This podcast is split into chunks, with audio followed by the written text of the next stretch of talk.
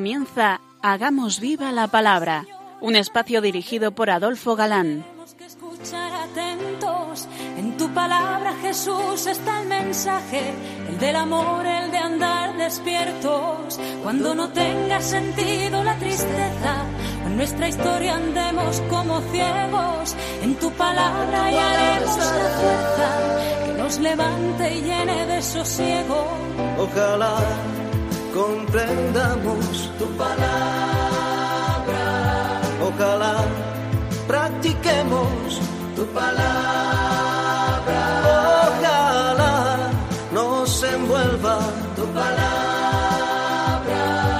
Ojalá nos transforme tu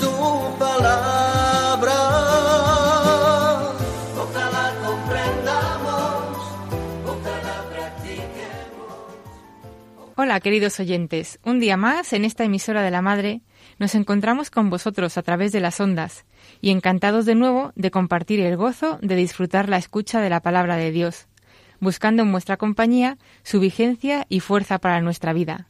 Aquí estamos de nuevo, Katy, Adolfo. y Marta, dispuestos a pasar esta hora en vuestra compañía.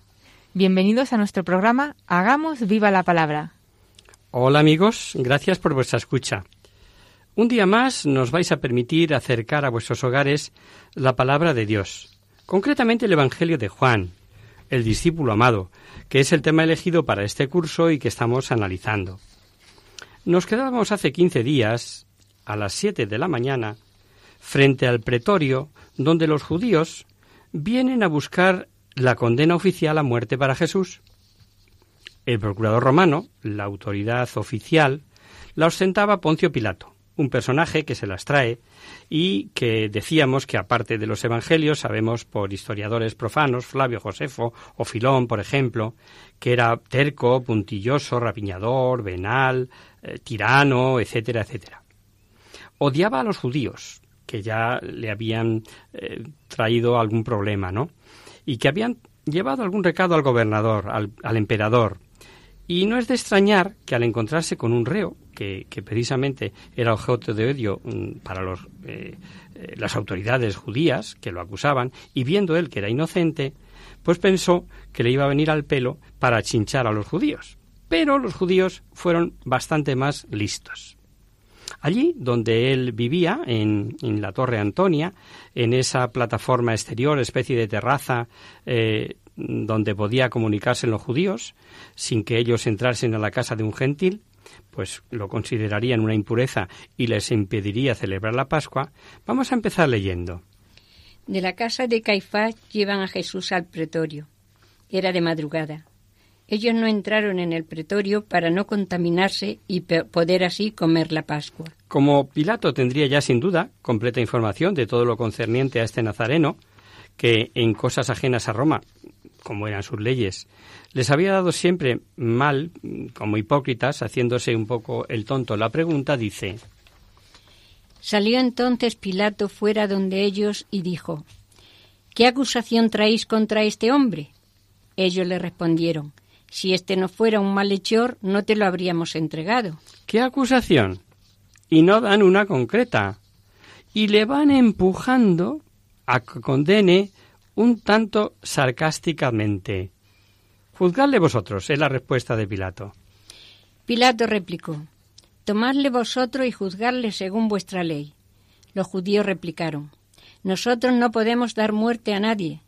Así se cumpliría lo que había dicho Jesús cuando indicó de qué muerte iba a morir. y dando una vuelta más de tuerca, como hemos escuchado, no sólo le insinúan que condene, sino a muerte. Ya explicamos que los romanos dejaban libertad de gobierno y leyes religiosas, pero se reservaban los impuestos y la pena de muerte. Roma estaba acostumbrada a conquistar naciones y, según su comportamiento, tratar mejor o peor, ejecutar reyes incluso, y Pilato, bien informado sobre lo que decían de Jesús, pregunta a Jesús, ¿Eres tú el rey? Entonces Pilato entró de nuevo al pretorio y llamó a Jesús y le dijo, ¿Eres tú el rey de los judíos? Pues los judíos decían del Mesías que era rey, y la respuesta de Jesús merece aclaración. Respondió Jesús, ¿Dices eso por tu cuenta o es que otros te lo han dicho de mí? ¿Dices eso por tu cuenta? O sea, como autoridad, eh, como procurador. Eh, si es así, mira, no voy a suplantar a tu César ni a levantarme. Pero si lo dices porque otros, eh, los judíos, entonces te diré que sí lo soy, pero que mi reino no es humano. Pilato respondió, ¿es que yo soy judío? Tu pueblo y, y, los sumos sacerdotes te han entregado a mí. ¿Qué has hecho? respondió Jesús. Mi reino no es de este mundo. Si mi reino fuese de este mundo, mi gente habría combatido para que no fuese entregado a los judíos. Pero mi reino no es de aquí. Entonces Pilato le dijo, ¿Luego tú eres rey? Respondió Jesús, Sí, como dice, soy rey.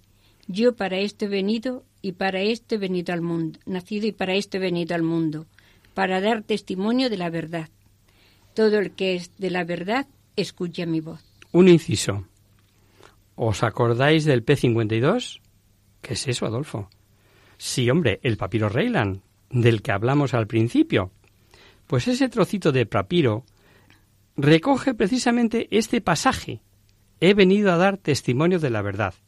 Paradójico y providencial decíamos entonces. Pero seguimos. Pilatos, escéptico, parece que definitivamente dijo, ¿qué es la verdad? Le dice Pilato, ¿qué es la verdad? Y dicho esto, volvió a salir donde los judíos y les dijo, yo no encuentro ningún delito en él.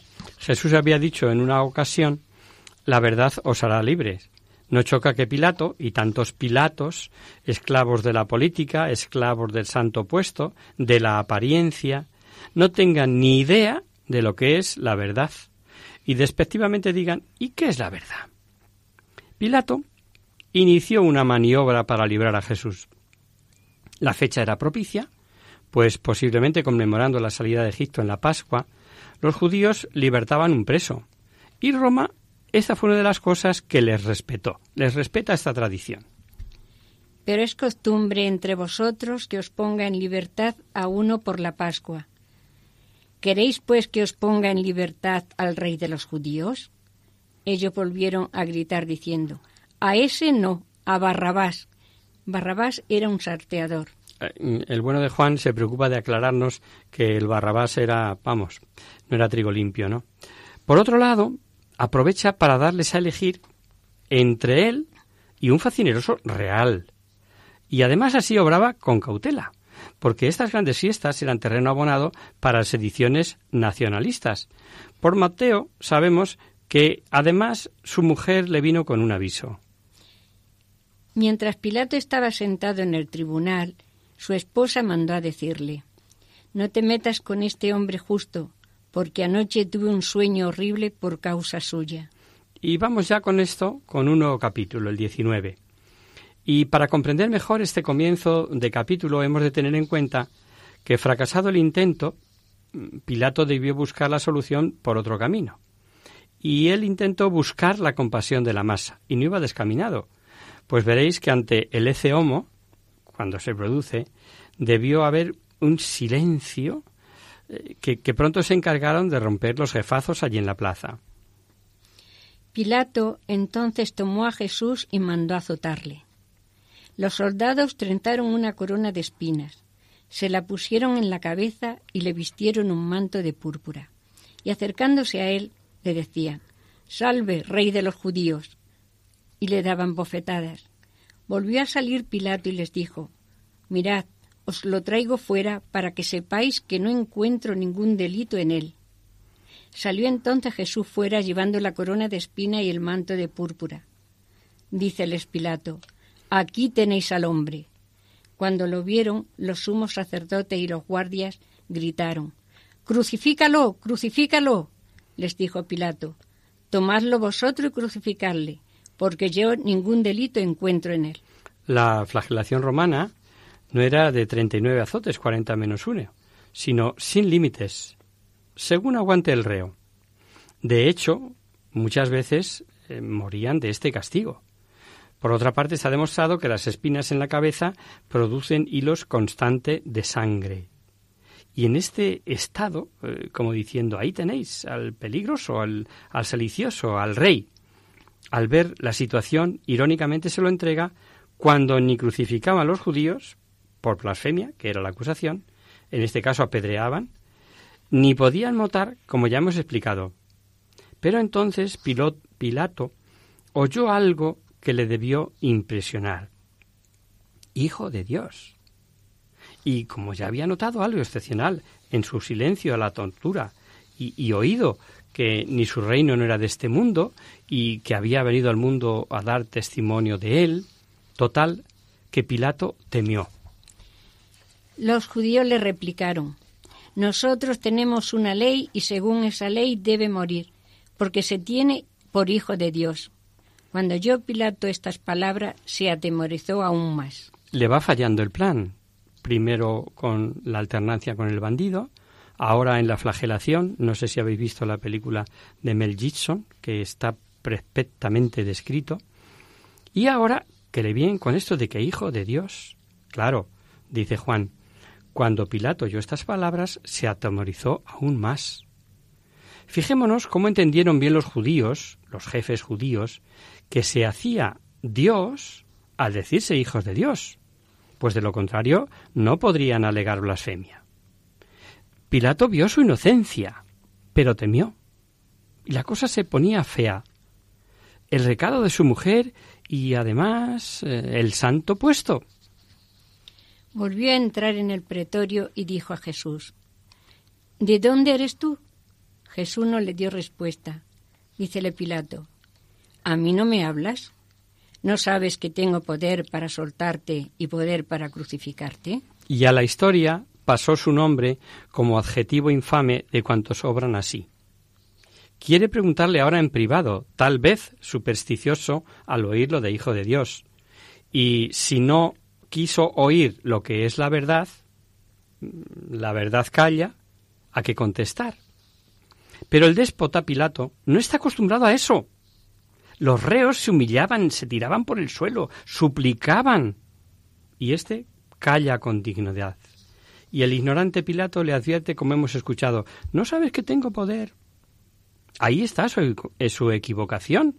Y a la vez su pecado obraba empujado por mil prejuicios y con independencia de que toda autoridad viene de Dios, como dice la carta a los romanos, más bien Jesús revela que el que él esté juzgando al Hijo de Dios no es sino porque se cumpla así el plan de Dios, es la providencia la que marca. Respondió Jesús, no tendrías contra mí ningún poder si no se te hubiera dado de arriba. Por eso el que me ha entregado a ti tiene mayor pecado. Y más aún, tú, pagano, al juzgar injustamente desde tu puesto de autoridad, tienes pecado, pero mayor pecado tiene los que me han entregado a ti. ¿A quién se refería Jesús? ¿A Judas? ¿A Caifás? ¿A su pueblo? Tal vez eh, mayor, todos, ¿no? Pero sin duda Caifás, como, su, como sumo sacerdote, jefe religioso, que si lo entregó es para que fuese ignominiosamente condenado a muerte de cruz. El no ser amigo del César era algo muy serio, y lo sabemos eh, por los historiadores romanos, ¿no? Que Tiberio César, por ejemplo, era severísimo para los no fieles a él, y desterró a una nieta de Augusto, nada menos, a una isla donde, había, donde no había ningún alimento y murió y sabemos que Calígula, antes de ser emperador, recibió una carta de Agripa, su amigo, quejándose de Pilato y diciendo que en lo sucesivo se dirigiese directamente al señor Tiberio. Así las cosas, imaginad a Pilatos al oír lo que oyó, lo que si no le condenaba no era amigo del César. Se acabó juicio y justicia. Desde entonces Pilato trataba de librarle. Pero los judíos gritaron, Si sueltas a ese, no eres amigo del César. Todo el que se hace rey se enfrenta al César. Al oír Pilato estas palabras, hizo salir a Jesús y se sentó en el tribunal, en el lugar llamado enlosado, en hebreo Gábata. Era el día de la preparación de la Pascua. hacia la hora sexta. Dice Pilato a los judíos, Aquí tenéis vuestro rey. Ellos gritaron, Fuera, fuera, crucifícale. Les dice Pilato, ¿A vuestro rey voy a crucificar? replicaron los sumos sacerdotes. No tenemos más rey que al César.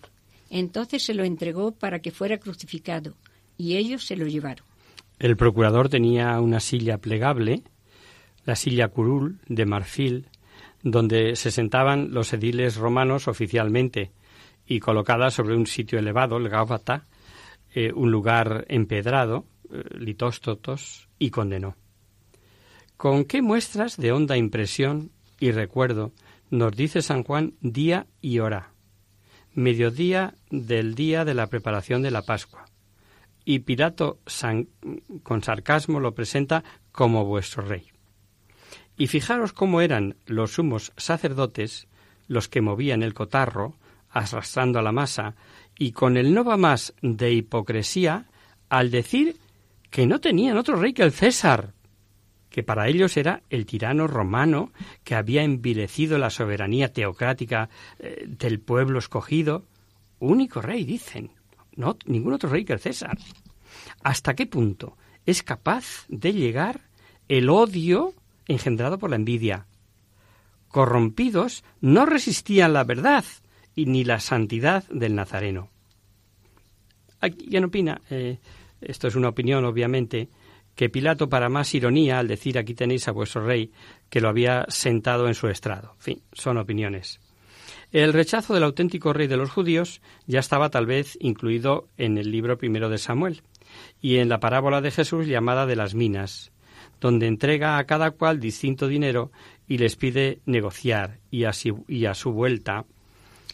Pero la gente de su país le odiaban y enviaron tras él una comisión con el encargo de decir no queremos que este hombre sea nuestro rey.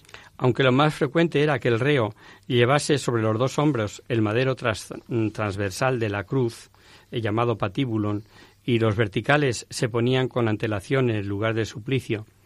Tertuliano, que conocía bien las circunstancias de tal suplicio, pues era experto en relaciones cristiano-paganas, dice resueltamente que Jesús llevó su cruz sobre su hombro singular, por lo que muy probablemente en este caso, tal vez por premura de tiempo, llevó la cruz entera. No choca que la abrazase así, ya que iba a ser símbolo del cristiano. Hay distintas opiniones. ¿Tú con cuál te quedas?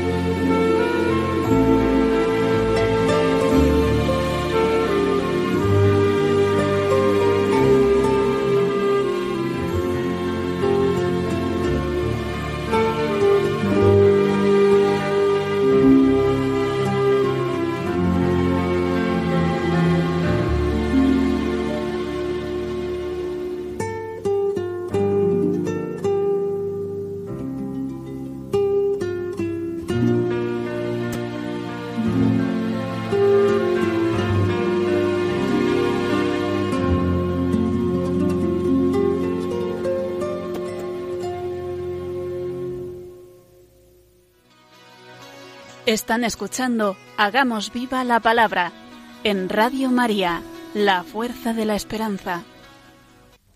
Amigos, de nuevo con vosotros tras este breve descanso musical. Os recordamos, queridos oyentes, que sintonizáis el programa Hagamos viva la palabra. Si queréis contactar con nosotros vía correo postal, lo podéis hacer a Radio María, Paseo Lanceros, número 2, primera planta, 28024 de Madrid. Y si lo preferís, el correo electrónico hagamos viva la palabra arroba radiomaria.es. Para los que se acaban de incorporar, decirles que estamos analizando en este curso el Evangelio de San Juan. Sí, y veíamos antes del descanso cómo Pilato, tras la amenaza descarada de que si no soltaba a Jesús no era amigo del César, temió la represalia y pudo más el santo puesto. Se lo entregó para que fuera crucificado y por Mateo sabemos que previamente hace el gesto de lavarse hipócritamente las manos como inhibiéndose, ¿no? Y esto no le resta ni un ápice de culpa. Ni de Caifás, buscando que condene otro cuando ya habían decidido matarle, ni del pueblo, que pide que caiga sobre ellos su sangre, ni nuestros pecados, el tuyo y el mío, querido oyente. Jesús carga con su cruz, tanto nos da si era entera o como era o solo la parte de arriba, y ya lo tenemos camino del Calvario. El ser crucificado entre dos ladrones o malhechores es un dato más del cumplimiento de la Escritura en las impresionantes profecías del famoso capítulo 53 de Isaías. Por eso le daré su parte entre los grandes y con poderosos repartiré, partirá despojos, ya que indefenso se entregó a la muerte y con, con rebeldes fue contado, cuando él llevó el pecado de muchos e intercedió por los rebeldes. Mucho se ha oído acerca de una tradición que identifica el lugar del Calvario sobre el lugar donde fue desenterrado el cráneo de Adán, sobre el que cayó la sangre de Cristo hermosa concepción por la que veis en muchos crucifijos sobre un cráneo. Sabed que esa es la razón. Pero lo cierto es que a ese monte se le llamaba Gólgota por ser una colina a las afueras de Jerusalén con forma como de cabeza. Y él, cargando con su cruz, salió hacia el lugar llamado Calvario, que en hebreo se llama Gólgota, y allí le crucificaron y con él a otros dos, uno a cada lado, y Jesús en medio. Conocemos el desprecio que los jefes judíos sentían por los galileos, y tal vez por eso Pilatos, al rotular sobre la cruz la condena de Jesús, rey mm, de Jesús, rey de los judíos, Nazarén era de Galilea, lo cierto es que lo puso en los tres idiomas, griego, que era como el idioma universal desde Alejandro, hebreo o arameo, que era el propio de los judíos, y el latín romano. Pilato redactó también una inscripción y la puso sobre la cruz. Lo escrito era Jesús el Nazareno, el rey de los judíos. Esta inscripción la leyeron muchos judíos porque el lugar donde había sido crucificado Jesús estaba cerca de la ciudad y estaba escrito en hebreo, latín y griego. Los sumos sacerdotes de los judíos dijeron a Pilato, no escribas el rey de los judíos, sino este ha dicho yo soy el rey de los judíos. Pilato respondió, Lo que he escrito, escrito está. Hasta las narices le tenían ya, ¿no? Naturalmente, eh, los jefazos judíos reclaman, pero Pilato ni podía rectificar, pues era como la razón de la sentencia que había de figurar obligatoriamente escrita y no podía modificarse, y por otro lado, ni quería, porque al menos vencido por los judíos, se vegaba en cierto modo con esta pequeña venganza, ¿no? ¿No decís que no tenéis otro rey que el César? ¿Que quien se hace rey va contra el César? Pues por hacerse rey se le condena.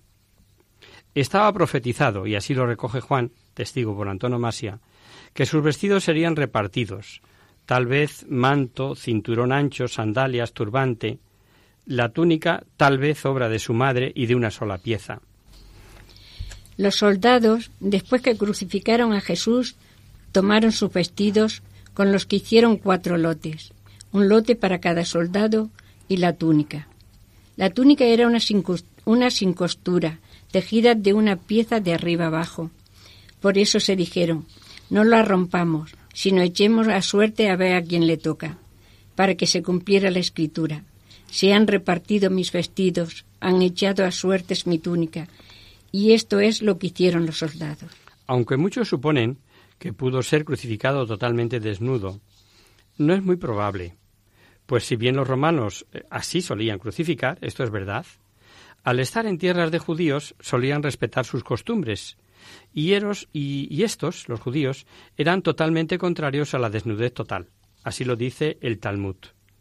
Una cosa muy significativa. Juan, al decirnos lo del reparto de ropas, nos remite a la escritura como hemos visto, y esta escritura en concreto, el versículo 19 del Salmo 22 que dice Repártense entre sí mis vestiduras y se sortean mi túnica. Pero si vamos al citado Salmo, vemos con admiración que contiene la mofa y el reto. Todos los que me ven de mí se mofan, tuercen los labios, menean la cabeza. Se confían, se confió a Yahvé, pues que él libre, que le salve, puesto que le ama. Habla de huesos dislocados. Como el agua me derramo, todos mis huesos se dislocan, mi corazón se vuelve como cera, se me derrite entre mis entrañas. Y en el versículo 16 habla de la sed. Está seco mi paladar como teja y mi lengua pegada a mi garganta. Tú me sumes en el polvo de la muerte. Pero resulta que Mateo y Marcos nos ponen como palabra de Jesús el principio del Salmo 22. Dios mío, Dios mío, ¿por qué me has abandonado? Lejos de mí la salvación, la voz de mis rugidos. ¿No recitaría Jesús el Salmo 22? Y si lo hizo en hebreo, hebreo en su original. Y alrededor de la hora nona clamó Jesús con fuerte voz, Elí, Elí, la sabachthani. Esto es, Dios mío, Dios mío, ¿por qué me has abandonado? Al oírlo algunos de los que estaban allí decían, a Elías llama este. Nada extraña que quienes lo escucharan sin conocer el hebreo creyesen que estaba llamando a Elías. Era creencia popular, por otro lado, que Elías presentaría al Mesías y pensaban que ahora le llamaba para salvarle. Y seguimos con el versículo 25, que Juan dice a continuación que junto a la cruz. Junto a la cruz de Jesús estaba su madre y la hermana de su madre, María, mujer de Cleofás, y María Magdalena. Había tres o cuatro mujeres. ¿Quiénes? Ahí andan los estudiosos dándole vueltas. Veamos. Según Mateo, varias mujeres. Magdalena, la madre de Santiago y José, y la madre de los Cebedeos. Según Marcos. Magdalena, la madre de Santiago y José y Salomé. Según Lucas. No da nombres y dice varias que le habían seguido desde Galilea. ¿Y aquí en San Juan? Hemos leído su madre, María la de Cleofás y María Magdalena. Luego, con total certeza, conocemos dos, María Magdalena y su madre. Si María de Cleofás era madre de Santiago y José, Juan estaría dando tres. Su madre, su hermana, parienta, claro, madre de Santiago y José, y María Magdalena. Hay quien opina que esta hermana de, María, de María, de la Virgen María, era Salomé. Juan omite el nombre propio de María, diciendo su madre y ya está. Por Mateo y Marcos sabemos que estuvo allí su madre, lo dan por sabido, digamos. Y Lucas no detalla, como hemos dicho. Además de conocer que deja Jesús a su madre al discípulo amado. Pero esto mm, son posibilidades sin que se pueda decir con certeza si tres o si cuatro, o sin duda pudo haber más. Lo más interesante con estos datos es saber la presencia de la madre de Santiago y José, que en otro pasaje se les cita como hermanos de Jesús. Y lo son al modo de hablar y estilo hebreo, pero hijos de otra mujer, no de la madre de Jesús. Un dato muy interesante es que Eusebio de Cesarea, considerado como el padre de la historia eclesiástica, dice que la madre de Santiago y José era mujer de Cleofás. Y seguimos con el relato. Pues Jesús desde la cruz. Jesús, viendo a su madre y junto a ella al discípulo a quien amaba, dice a su madre, Mujer, ahí tienes a tu hijo. Luego dice al discípulo, Ahí tienes a tu madre. Y desde aquella hora el discípulo la acogió en su casa. Sentido literal directo. Muerto San José, muere Jesús y no tiene hermanos. Se preocupa de que sea su madre acogida por Juan, algo que quizá ya tendrían hablado. Pero todo es sejeta y plenamente toda la tradición ve un sentido mayor, más pleno que el temporal de María. Solamente para eso quiso Dios que la madre pasara lo que pasó al lado de la cruz. Por otro lado, ¿es lógica la expresión mujer para dirigirse a ella? Mujer en el Génesis, mujer en las bodas de Caná, mujer en el Apocalipsis y aquí, ahí tienes a tu madre, ahí tienes a tu hijo, ahí tienes a tu madre. No, no encaja. Solo para decir Juan cuida de mi madre, que sería la frase más menos. Ya el Papa Pío XII dijo que revelaba la maternidad espiritual de María con relación a los hombres. María, madre de los discípulos, de todos, pero también dice ahí tienes a tu madre. Luego, reciprocidad.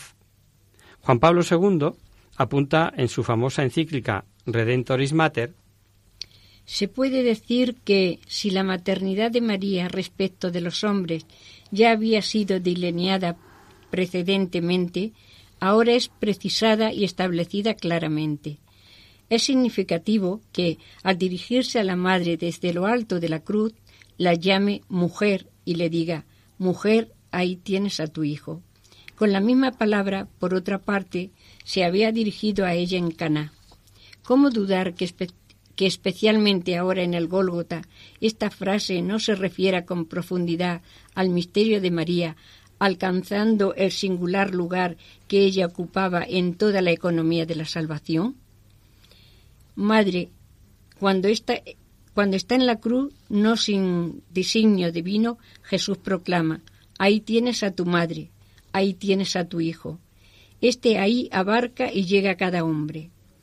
Unida en la estirpe de Adán con todos los hombres, más aún, es verdadera madre de los miembros de Cristo por haber cooperado con su amor a que naciesen en la iglesia de los, de los fieles.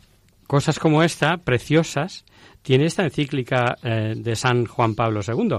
Os la recomiendo si queréis alguna lectura sobre María preciosa se llama la Redentoris Mater.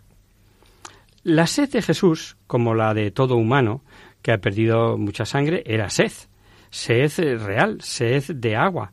Eh, pasaría de los 39 grados de fiebre.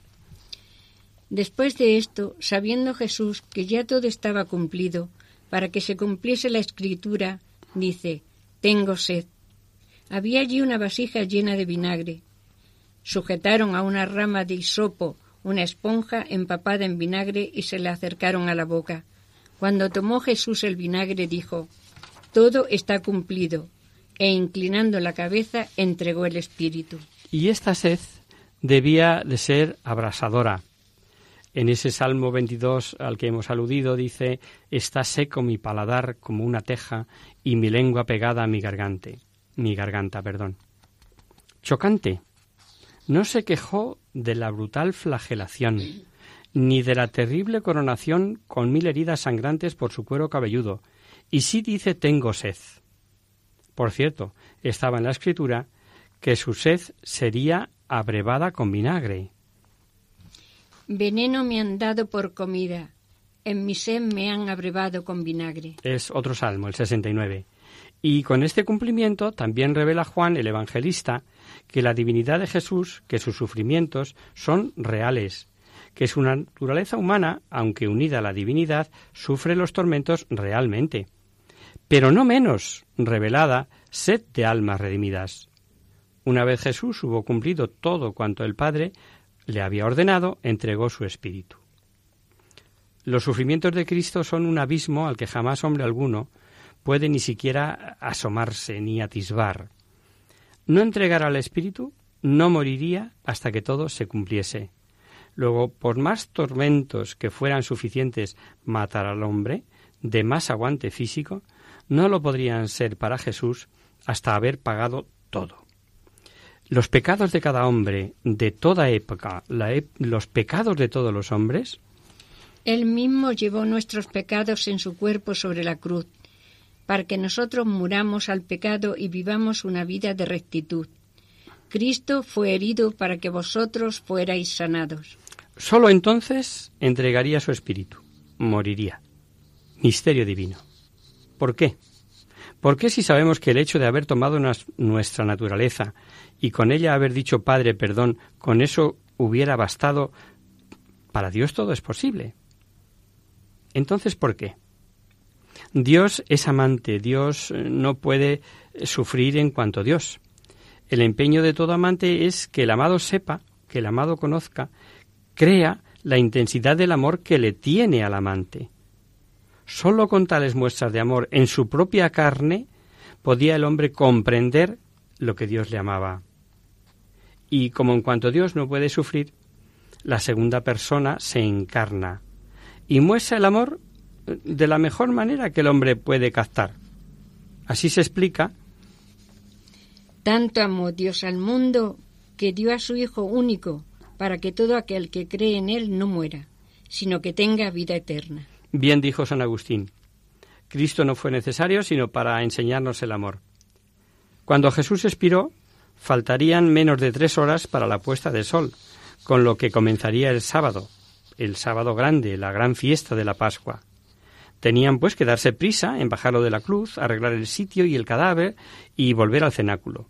Los cadáveres no podían quedar, según la ley judía, si un hombre es condenado a morir colgado de un árbol por, haber cometido un grave delito, su cuerpo no deberá dejarse allí toda la noche, sino que tendrá que ser enterrado el mismo día, porque es maldito de Dios el que muere colgado de un árbol.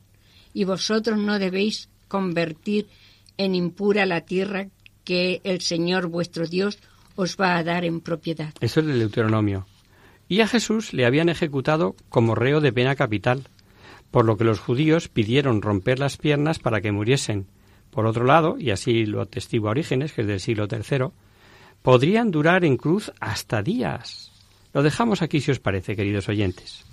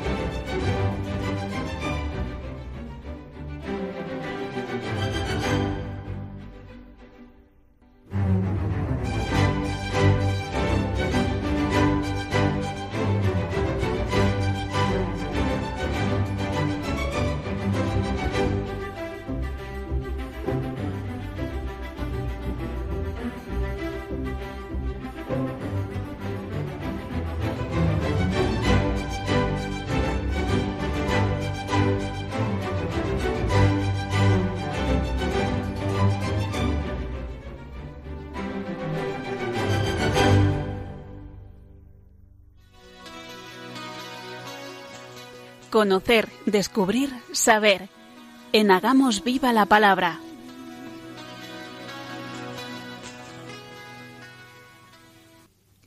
Abrimos ahora este mini espacio del final del programa que llamamos Conocer, Descubrir, Saber para satisfacer vuestras curiosidades, para responder a vuestras preguntas, para hablar de alguna cosa histórica o actual que pueda orientar nuestras vidas.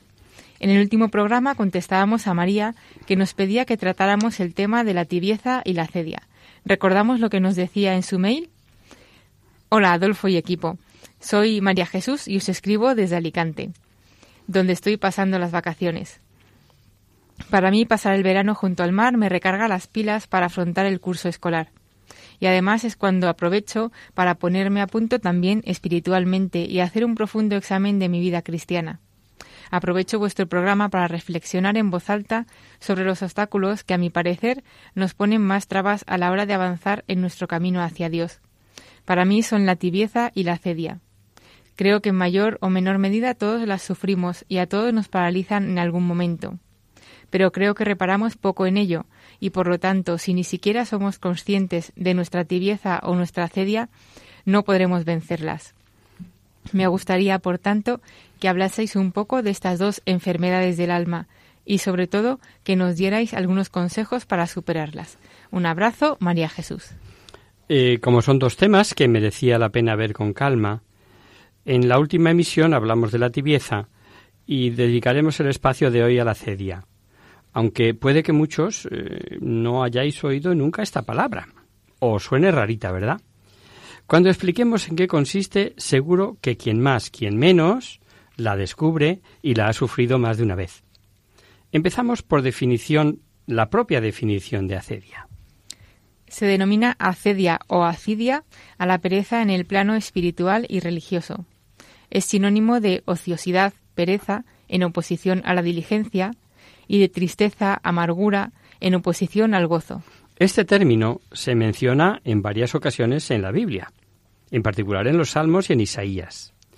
En el Salmo 90, por ejemplo, eh, la traducción de los 70 habla de que la peste que ataca en pleno día, que la vulgata latina traduce como el demonio de mediodía, eh, acedia es de la misma familia que acre y en sentido figurado podríamos decir que acedia nos vuelve ácidos, como que nos avinagra. Y cuando el gozo de la caridad se agría, se convierte en acedia. El catecismo la enumera entre las tentaciones del orante y la define como pereza espiritual, llegar a rechazar el gozo que viene de Dios y a sentir horror por el bien divino. El concepto, por tanto, procede de la tradición de los padres del desierto. Evagrio Póntico fue el primero que presentó una doctrina clara acerca de este fenómeno, describiéndolo como el aburrimiento y desgana que tentaban al monje a incumplir los preceptos, sobre todo hacia el mediodía. Por eso lo llamó demonio del mediodía. Y Cesiano la define como tedio y ansiedad del corazón que afecta a los anacoretas y a los monjes que vagan en el desierto. Guigues el Cartujo la describió de la siguiente manera. Cuando estás solo en tu celda, a menudo eres atrapado por una suerte de inercia, de flojedad de espíritu, de fastidio del corazón, y entonces sientes en ti un disgusto pesado, llevas la carga de ti mismo. La dulzura de ayer y antes de ayer se ha cambiado ya en grande amargura. Santo Tomás de Aquino la define también como tristeza del bien espiritual, indicando que su principal efecto es que quita el gozo de la acción sobrenatural. Es una desazón que empuja a abandonar la vida espiritual a causa de la dificultad de esa vida. Garrigou Lagrange la definía como cierto disgusto de las cosas espirituales, que hace que las cumplamos con negligencia, las abreviemos o las omitamos por fútiles razones. La cidia es el principio de la tibieza. Podemos encontrarla plasmada en la desolación ignaciana, eh, que él define muy bien. Decía San Ignacio. Llamo desolación a oscuridad de alma, turbación de ella, moción a las cosas bajas y terrenas, inquietud de varias agitaciones y tentaciones, moviendo a infidelidad, sin esperanza, sin amor, hallándose toda perezosa, tibia, triste, y como separada de su Creador y Señor. La acidia voluntaria, ya sea buscada, ya sea eh, no combatiéndola, dispone a la desolación. Eh, Juan Pablo II, en su encíclica sobre el Espíritu Santo, Dominum et Vivificantem, describía la acedia en términos de resistencia práctica al Espíritu Santo. Diversos psiquiatras y psicólogos actuales han encontrado cierta relación entre la astenia y el síndrome depresivo de nuestros días y la acedia medieval. Y también identifican el aburrimiento del hombre moderno con la tristeza propia de la acedia. El Papa Francisco, siendo todavía arzobispo de Buenos Aires, de Buenos Aires, perdón, y e, impartió unos ejercicios espirituales a los que hicimos alusión ya el pasado programa, en los que trataba este tema eh, y recurría a un pasaje muy conocido del Nuevo Testamento. Hay un pasaje en el Evangelio que puede ilustrar mejor que nuestras reflexiones lo que queremos decir. Es el pasaje en que María, presintiendo la muerte del Señor, lo unge con el perfume de nardo y seca sus pies con sus cabellos. Judas, al ver esto, se irrita y lanza el reproche agrio que toma a los pobres por excusa. Lo que para María es expresión gozosa de su amor a Jesús, es para Judas motivo de tristeza, mezclada de fastidio e irritación. El que ya no comparte la amistad con Jesús no puede compartir los mismos sentimientos de la amistad. Peor aún, tiene sentimientos contrarios, de acedia. La acedia de Judas contra María Magdalena muestra la hilacha de un corazón que interpreta mal los tiempos del Señor. La actitud de Judas toca el centro de toda acedia. La acedia es un pecado contra el amor de Dios y por tanto contra el primer mandamiento, amarás a Dios sobre todas las cosas. La acedia es entristecerse del bien divino, es decir, sentir hastío, apatía y incluso antipatía hacia la virtud crucificada, o sea, la virtud que no va acompañada de consuelo, la que nos cuesta practicar. Para poder combatirla tenemos que saber dónde tiene su origen. La acedia tiene su raíz en el desorden de la carne y domina al hombre cuando se deja vencer por el afecto carnal. Pero la acedia no es solo un pecado, que lo es, sino un pecado capital, es decir, que engendra o, conduce a otros pecados. ¿Y cuáles son estos pecados que engendra eh, como vicio capital? Santo Tomás menciona seis pecados principales y otros muchos secundarios. Nosotros vamos a hablar solamente de los seis principales. El primero es la desesperación, es decir, desconfiar de Dios y de que su gracia nos ayuda a vencer el mal. El hastío no combatido nos puede llevar a abandonar las tareas o pruebas difíciles y a caer en la desesperación por no poder llevar adelante esas obligaciones.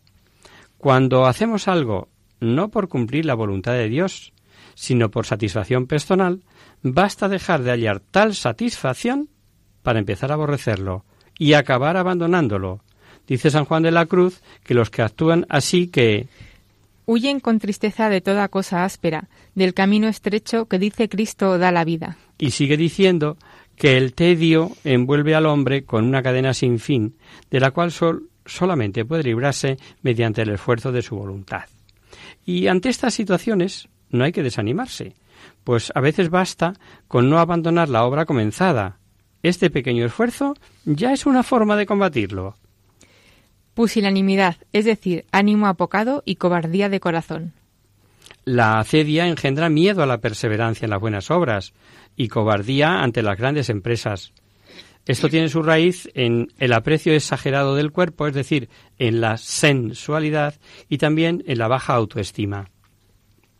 El tercero es incumplimiento de los preceptos de la Iglesia, de los deberes de Estado y de los mandamientos de la ley de Dios. Al principio se hace por simple ociosidad, pero al cabo del tiempo se convierte en una verdadera dificultad para cumplir con nuestros deberes, fruto de la apatía adquirida. Otro de los pecados que engendra la acedia es el rencor o amargura, es decir, indignación contra las personas que nos obligan a los bienes espirituales. Se desarrolla un espíritu crítico contra los que tienen autoridad para exigirnos el cumplimiento de la virtud, como por ejemplo el director espiritual, y contra los virtuosos porque el virtuoso como el santo acusa con su vida ejemplar la desidia de los flojos. El quinto es malicia, es decir, odio contra los bienes espirituales que hace percibir lo bueno como malo y lo malo como bueno. Se empieza por amar menos, se sigue por preferir cualquier otra cosa antes que los bienes espirituales y se termina odiando aquellos bienes espirituales que ya hemos renunciado a buscar. Y el último pecado que, nos dice Santo Tomás que engendra la cedia es la divagación por las cosas prohibidas, es decir, dejar de lado el asunto que estamos tratando o que debemos tratar para recrearnos con pensamientos ilícitos o castillos en el aire. Esto no solo es una pérdida de tiempo, sino que suele terminar siendo ocasión de pecado. Esta divagación se da en todos los aspectos, en el hablar, transformándolo en, verbosidad y charlatanería, en conocer, convertido en curiosidad y fisgoneo, en los propósitos, manifestado por la inestabilidad del alma y la labilidad, en el reposo, mostrándose con nerviosismo, impaciencia, desasosiego e inquietud, incluso agitación física. Por todo esto, la acedia, igual que la tibieza de la que hablábamos en el programa anterior, es una enfermedad del alma. Una enfermedad que hay que combatir con decisiones durante toda la vida, como nos pedías en tu carta, querida María Jesús, vamos a hablar de algunos remedios que se nos ocurren contra la acedia.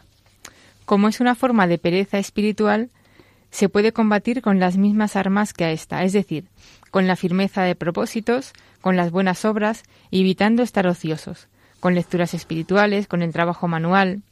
No olvidéis que para el diablo es más difícil tentar a quien nunca está ocioso. La acedia es huida de Dios.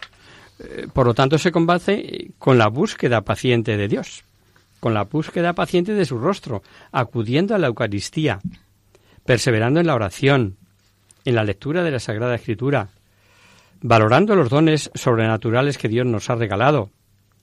Santo Tomás sostiene que cuanto más pensamos en los bienes espirituales, tanto más placenteros se nos vuelven, y con esto cesa la acedia.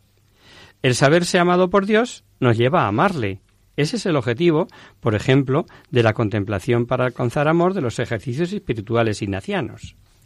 La acedia es un pecado contra la caridad. Por lo tanto, se vence siendo caritativos, es decir, practicando la vida fraterna, actuando con misericordia. Eh, como también es una forma de sensualidad, se combate con la mortificación de los sentidos, especialmente de lo que es más propio de la acedia, la constante movilidad, la charlatanería, el fisgoneo, la impaciencia. Pero fundamentalmente la acedia se combate en la noche pasiva de los sentidos, es decir, con las pruebas que manda Dios a aquellos que ya han avanzado en la vida espiritual y que se deben acoger con docilidad y paciencia, pues nos purifican de nuestros pecados y nos hacen crecer en humildad. Esto lo explica muy bien San Juan de la Cruz en su Noche Oscura. Los padres del desierto, que como hemos dicho fueron los primeros en estudiar este fenómeno, aconsejaban paciencia y perseverancia. Mm, también podemos aceptar inicialmente este paliativo que recomendó Santo Tomás de Quino, una ducha y una buena siesta. Esperamos haberos ayudado con estas reflexiones y en especial a ti, querida María Jesús, eh, para ser capaces sobre todo de detectarlos, de detectar estas enfermedades del alma al primer síntoma y, combatirlas eficazmente. Sin más, nos despedimos, queridos oyentes, recordándoos que siempre estamos abiertos a vuestras consultas o sugerencias. Y hasta aquí, queridos amigos, el programa de hoy. Os dejamos con nuestra sintonía y os recordamos que si queréis dirigiros al programa para cualquier duda, aclaración o sugerencia, participando en el espacio de conocer, descubrir, saber, Estamos a vuestra total disposición y encantados de atenderos en la siguiente dirección. Radio María, Paseo Lanceros, número 2, primera planta, 28024 de Madrid. O bien, si lo preferís, al correo electrónico hagamos viva la palabra arroba radiomaria.es. El próximo miércoles, como sabéis, está el programa del Padre Jesús Silva, que alterna con nosotros. Tus palabras, Señor, son espíritu y vida. Por tanto, nosotros nos encontraremos de nuevo dentro de 15 días, si Dios quiere. Con un programa en el que seguiremos analizando el, del Evangelio de San Juan, que contiene todo un tesoro de revelación. A cada paso afirma la divinidad y la humanidad de Jesús. Hasta el próximo día, amigos. Hasta el próximo día. Hasta dentro de 15 días.